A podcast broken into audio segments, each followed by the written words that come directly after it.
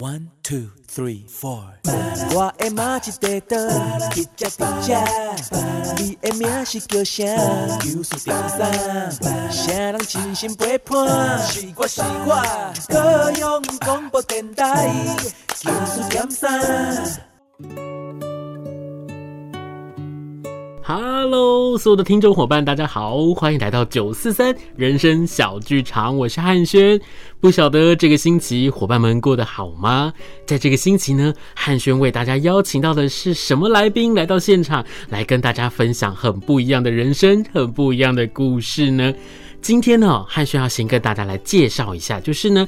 平常的你喜欢跳舞吗？你喜欢跳的是哪一种类型的舞蹈呢？今天汉轩为大家邀请到的是一位教东方舞的老师来到了现场，要来跟大家分享。我先请他来跟大家打个招呼好吗？Hello，大家好，我是创舞极致舞团的团长 Erin 郭银玲。今天要跟大家分享我的顽强意志的时尚东方舞人生。哇，顽强意志的时尚东方舞人生。讲到东方舞，我想我应该还要跟我们的听众伙伴来介绍一下，因为呢，可能很多人对于舞蹈它有很多不同的涉略。那至于说东方舞，其实一开始听到的时候，大家可能会。东方舞，这是从嗯东方的哪一个地方来的呢？又或者是它是哪一种类型的舞蹈？那我先请我们的英玲老师来跟大家介绍一下什么是东方舞，好吗？好的，没有问题。其实东方舞就是大家所认知、俗名称为肚皮舞的舞蹈。是，而且呢，但是不是插一根烟的那种哦。我正要补充说明而已。对，那个是属于墨西哥的肚皮舞。嗯哼。对，那我们跳的东方舞，其实东方舞它的古早的传说有非常多，它的起源到现在其实都还没有一个既定的说法。嗯。那有的说法是说它源自于埃及。嗯。那也有的说法是它其实是早期埃及神宫，嗯，宫殿。是。的求子的舞蹈，祭祀的舞蹈。哦，嗯，那还有一派的说法是说，它其实是属于游牧民族迁徙而来的舞蹈，所以是属于罗马人，然后嘎瓦吉人，是，就是一些比较少数民族，他们迁徙演变而来，然后才演变成现在我们看到的肚皮舞。那因为以前大家对于文化历史比较不了解，所以对于西方人来说，当他看到这种舞蹈不属于他们那边的舞，他就认为这是东。方舞哦，原来是这样子。对，所以在埃及他们就称为 Rock Shaki，Rock Shaki 就是东方之舞的意思。嗯哼嗯那是因为来到了台湾，然后刚开始肚皮舞引进台湾的时候，应该这么说吧，肚皮舞当时在美国的好莱坞把它的发扬光大，嗯，那他们看到这个舞蹈很多都是着重在肚子。骨盆的动作，所以他们就直接说，嗯，这就是肚皮舞。肚皮舞，嗯，然后开始大家就觉得，哎、欸，好像应该就要叫它为肚皮舞这样。哦，原来是这样子来的。嗯嗯、一开始我还想说，东方舞那应该是来自于东方的某一个国度，然后他们的传统舞蹈他们会长这个样子。然后后来想说，哦，原来是这样。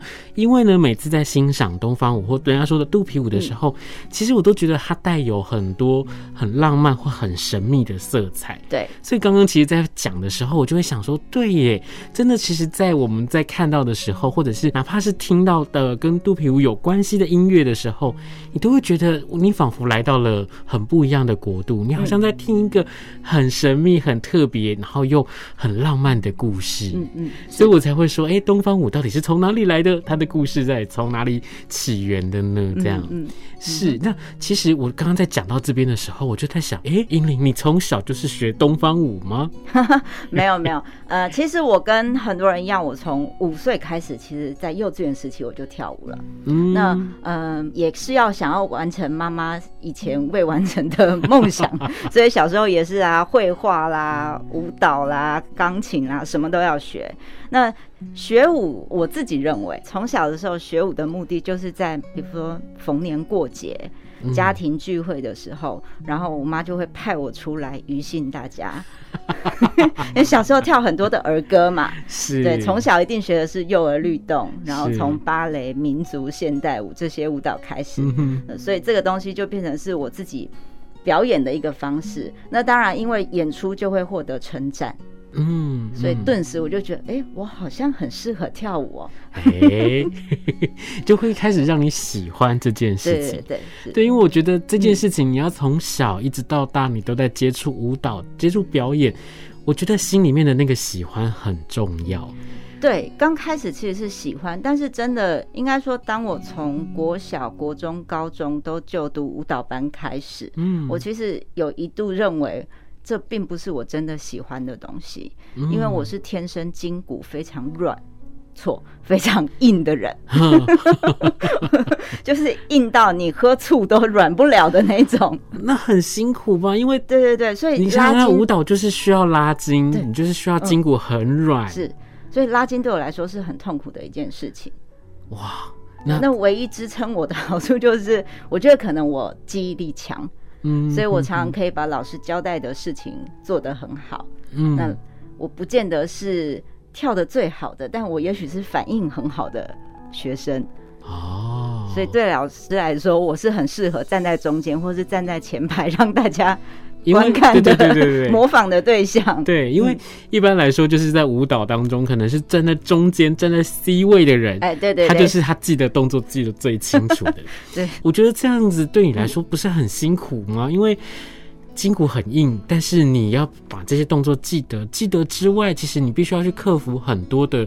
我觉得，比如说这个动作你没有办法把它做好，又或者是当你要去做这些动作的时候，你除了熟记动作，怎么把它做得美、做得好看，我觉得那也是很难的一件事情哎。对，是，其实我觉得，呃，应该说是因为小时候有许多的才艺可以让我选择，嗯，所以相较于弹钢琴这件事情，我觉得舞蹈对我来说更好驾驭，因为让我一直坐在那边，然后我的手又不够宽，所以对我来说弹钢琴更辛苦。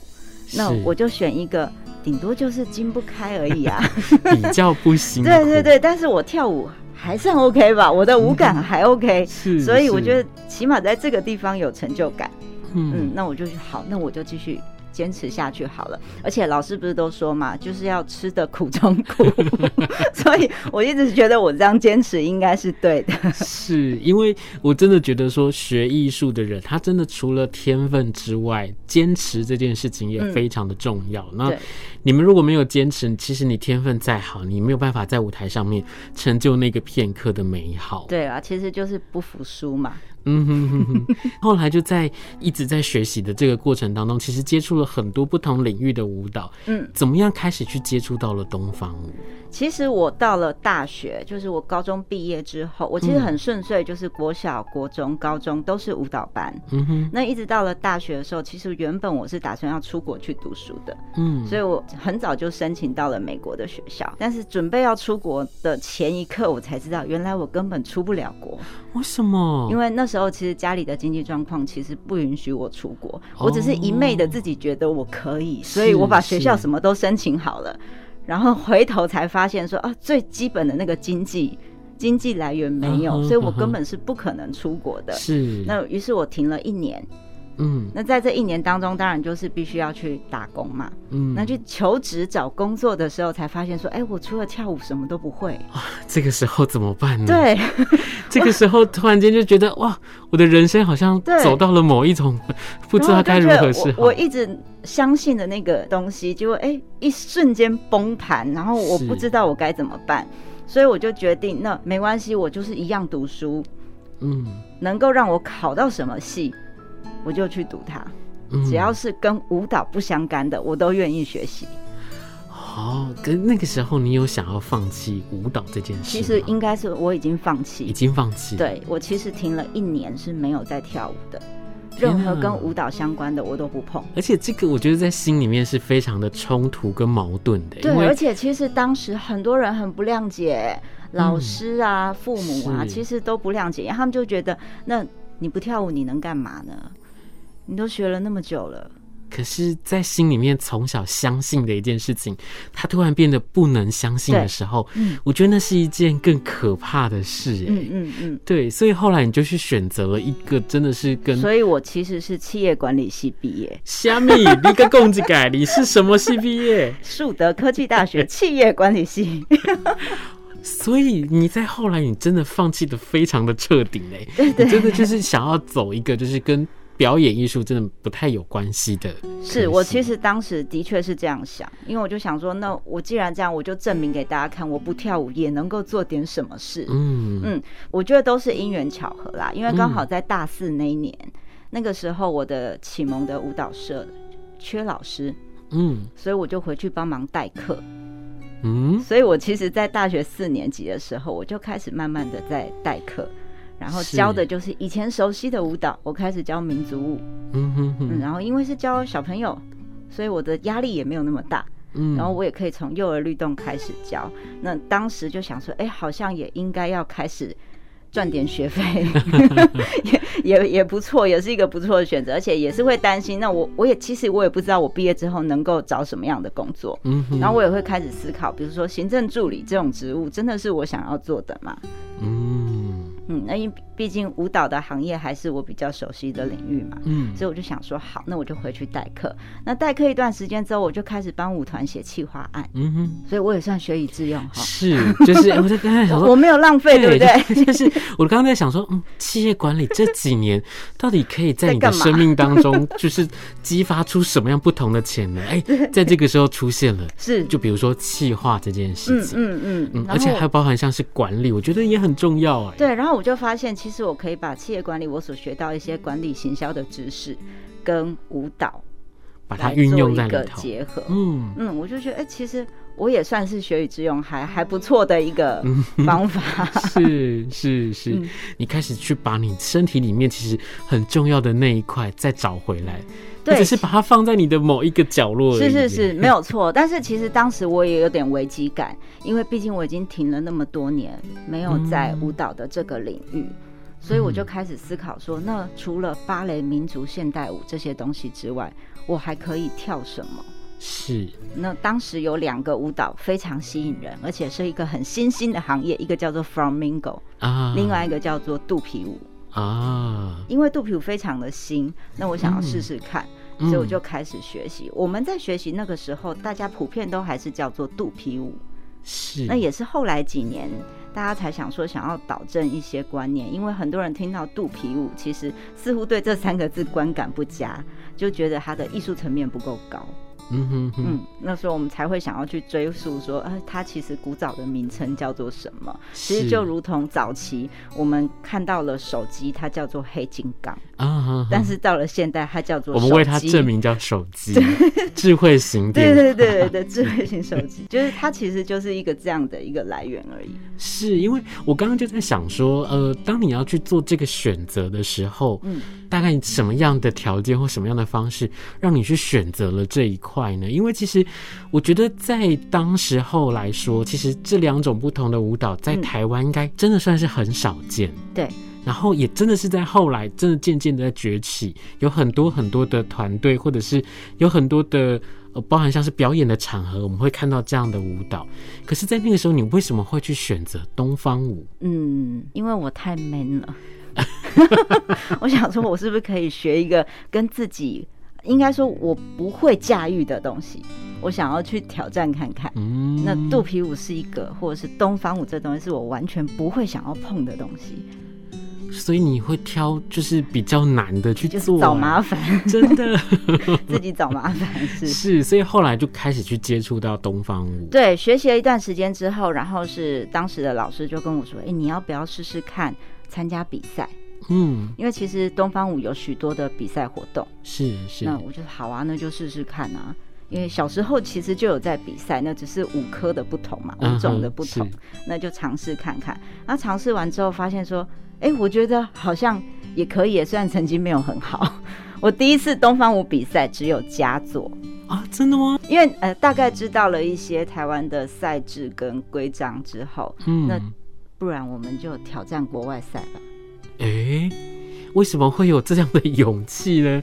因为太白目了、哦。真的，就是我觉得真的是在你的骨子里面有一种那种很不一样的反叛的个性。对对对，个性太叛逆。这个个性真的带着你去做了很多，你说是好事吗？或者是在这个做这些事情的时候，嗯、其实带给你很多不一样的一条路，对不对？嗯，对。嗯，然后刚好那个时候我也想要自己出来创团，嗯，所以我就想说那就试试看吧。那有这个机会，台湾有一个。舞团呃，应该说台湾有一个旅行团要一起出国去韩国比赛，啊、那好，我就刚好搭上这一班顺风车，结果啊就拿到了冠军啦！啊、怎么怎么会这么厉害？哎、欸，运气好了，我真的觉得当时运气好啊！当然我也很努力在练舞啊。哦，嗯，还是我觉得哎、欸，台湾人不懂得欣赏你的美，这样。哎，要求的点不同吧？我觉得、哦、是是，他可能看的方向，或者是他们所要求的东西是不太一样的，对是不是？嗯、哦，所以后来从那个时候开始拿了第一名等来之后，哎、嗯，我觉得一切就变得更不一样了。对，那个时候就是我就是老大，你管我跳的对不对？哎，是，而且从那一次之后，是不是接下来有很多次出国比赛的机会？嗯，对对对，然后。据我所知，都是非常好的成绩。嗯、当你走进创舞极致的舞团的教室里头的时候，你会看到那个奖杯就跟那种装潢的那个装饰品一样，摆这么多，怎么会这么多？然后成绩都这么好，然后我都觉得也太厉害了吧！当你走进创舞极致的时候，你就要保持着你不拿到冠军，你不可以退团的决心。这压力也太大了。可是真的是每一个走进创舞集资的伙伴，我都觉得真的是很有心，而且也在老师的教学之下，我都觉得他们都可以在舞台上面表现他们很有自信、很棒的那一面。对，我觉得这就是不同的地方。比如说，我觉得早期在台湾学舞的环境，嗯，老师的教学上会很琢磨在对与错，因为它毕竟是一个很新的东西。是，其实东方舞到了现在都还在演变，还在进步。嗯，所以我们必须每年都要出国进修，就是这样。我们要去把最新的知识跟跳舞的技巧把它学回来。嗯，可是台湾的学生很专注于啊，我好怕跳错，可能我的这个动作出发点不对，就会容易被老师骂。嗯哼，或者是因为派别舞蹈的派别不同，他跳的不是老师喜欢的。可是。我觉得国外的老师，或是国外的舞者，甚至是评审，他们看的是你有没有赋予这个舞蹈一种生命力。是，嗯，当你表现出也我一样编舞给你，但是你可以诠释出它不同的生命力，然后把老师要求的完整表达出来之后，那自然分数就会高啊。嗯，我觉得这个很重要，而且。嗯当你没有创意，当你没有灵魂在你的表演里面，嗯嗯，你就是一个表演的工匠。对，尤其在表演上，好可怕！这件事情真的很可怕。所以刚刚银铃在讲的时候，我突然间就意识到说，真的诶，我以前看到的，不管是学习音乐、舞蹈，或者是戏剧等等的，我真的看到好多的环境是这么样的可怕。嗯，那教出来的学生都长得。一模一样哦，可以啦。如果在团体舞的时候，我们也希望是复制贴上，也是，也是对团体舞。但是在个人的时候，尤其东方舞，很多时候是个人在诠释一支舞蹈。嗯，那你跟别人复制贴上，你就无法胜出嘛。嗯嗯，所以当然还是要有自己的特色存在。是，那赶快来跟我们的伙伴来介绍一下创舞极致吧，嗯、因为这个名字应该是我相信很多的主持人或者是很多的时候在介绍的时候，很多人都会哎创哎创，对，我们赶快来跟大家介绍一下创舞极致。呃，创作舞蹈，并把舞蹈发挥到极致。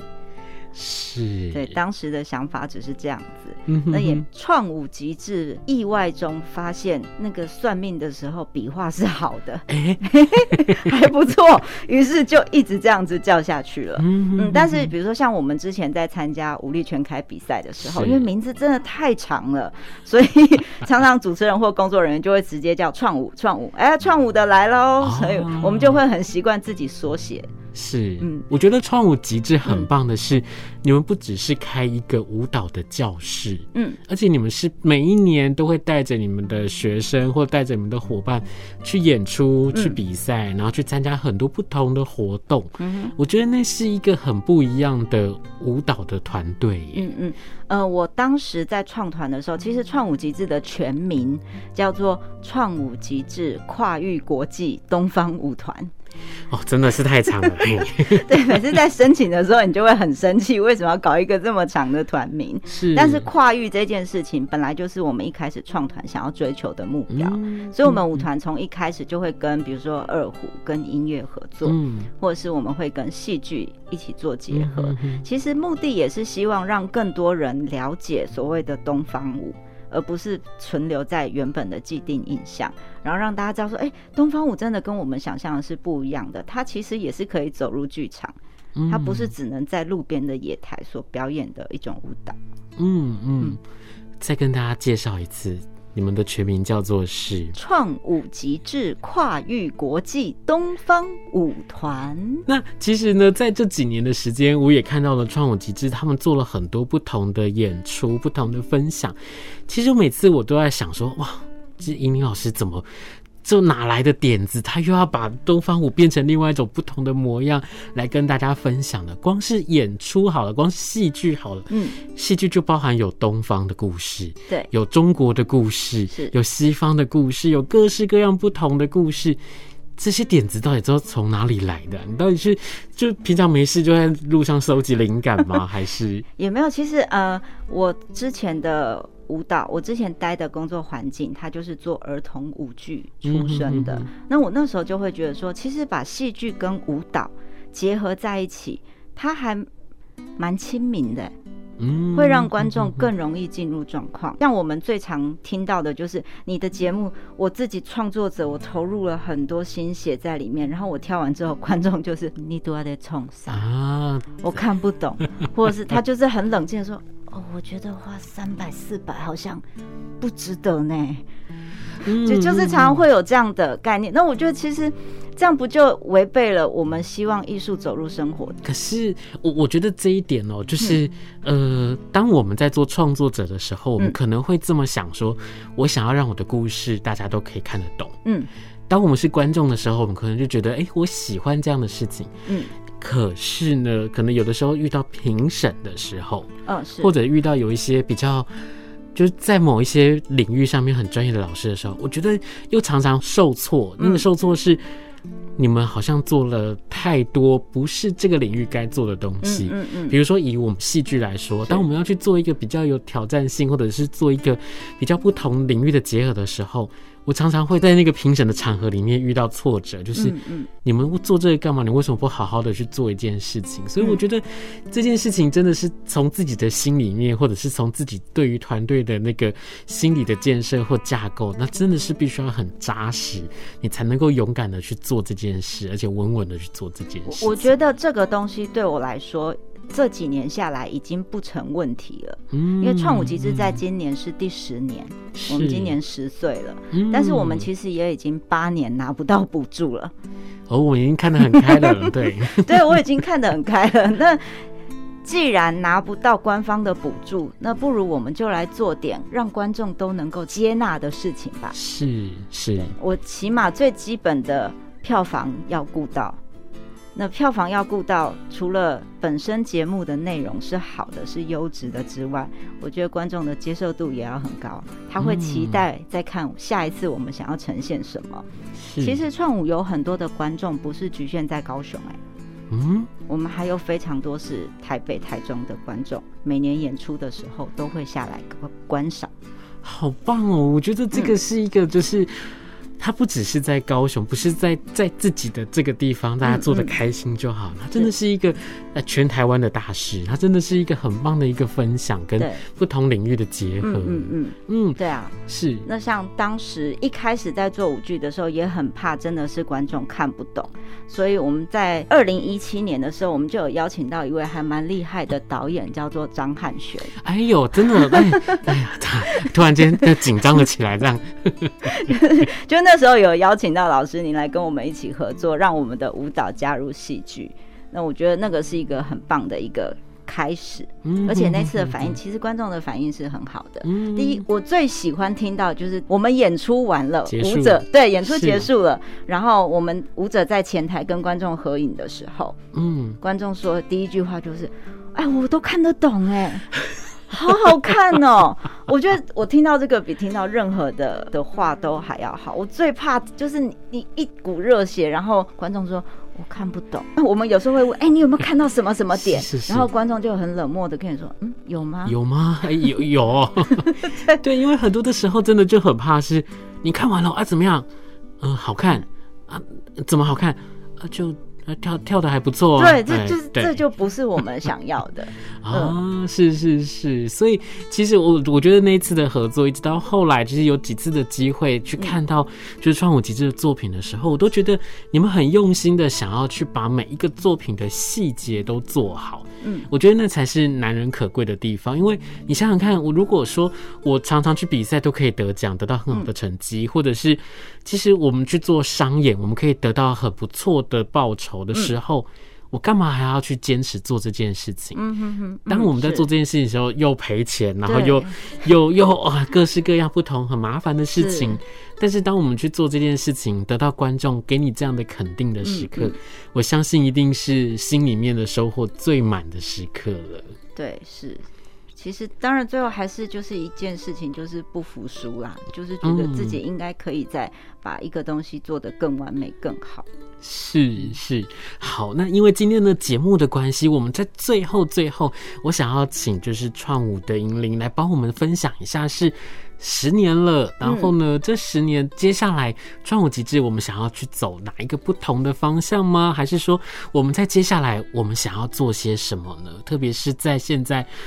有点可怕的疫情当中，已经两年了，我们已经两年的时间没有办法很正常的在舞台上面进行表演。嗯，其实那么再接下来呢？其实因为疫情的关系，造成我们的演出必须要延档这件事情。嗯。那很多时候我们就必须要回归教学嘛。那但是当开始在教学的时候，我突然间发现东方舞这个领域的学生区块是有断层的，可能大家都开始往专业发展，哦，所以新的进不来。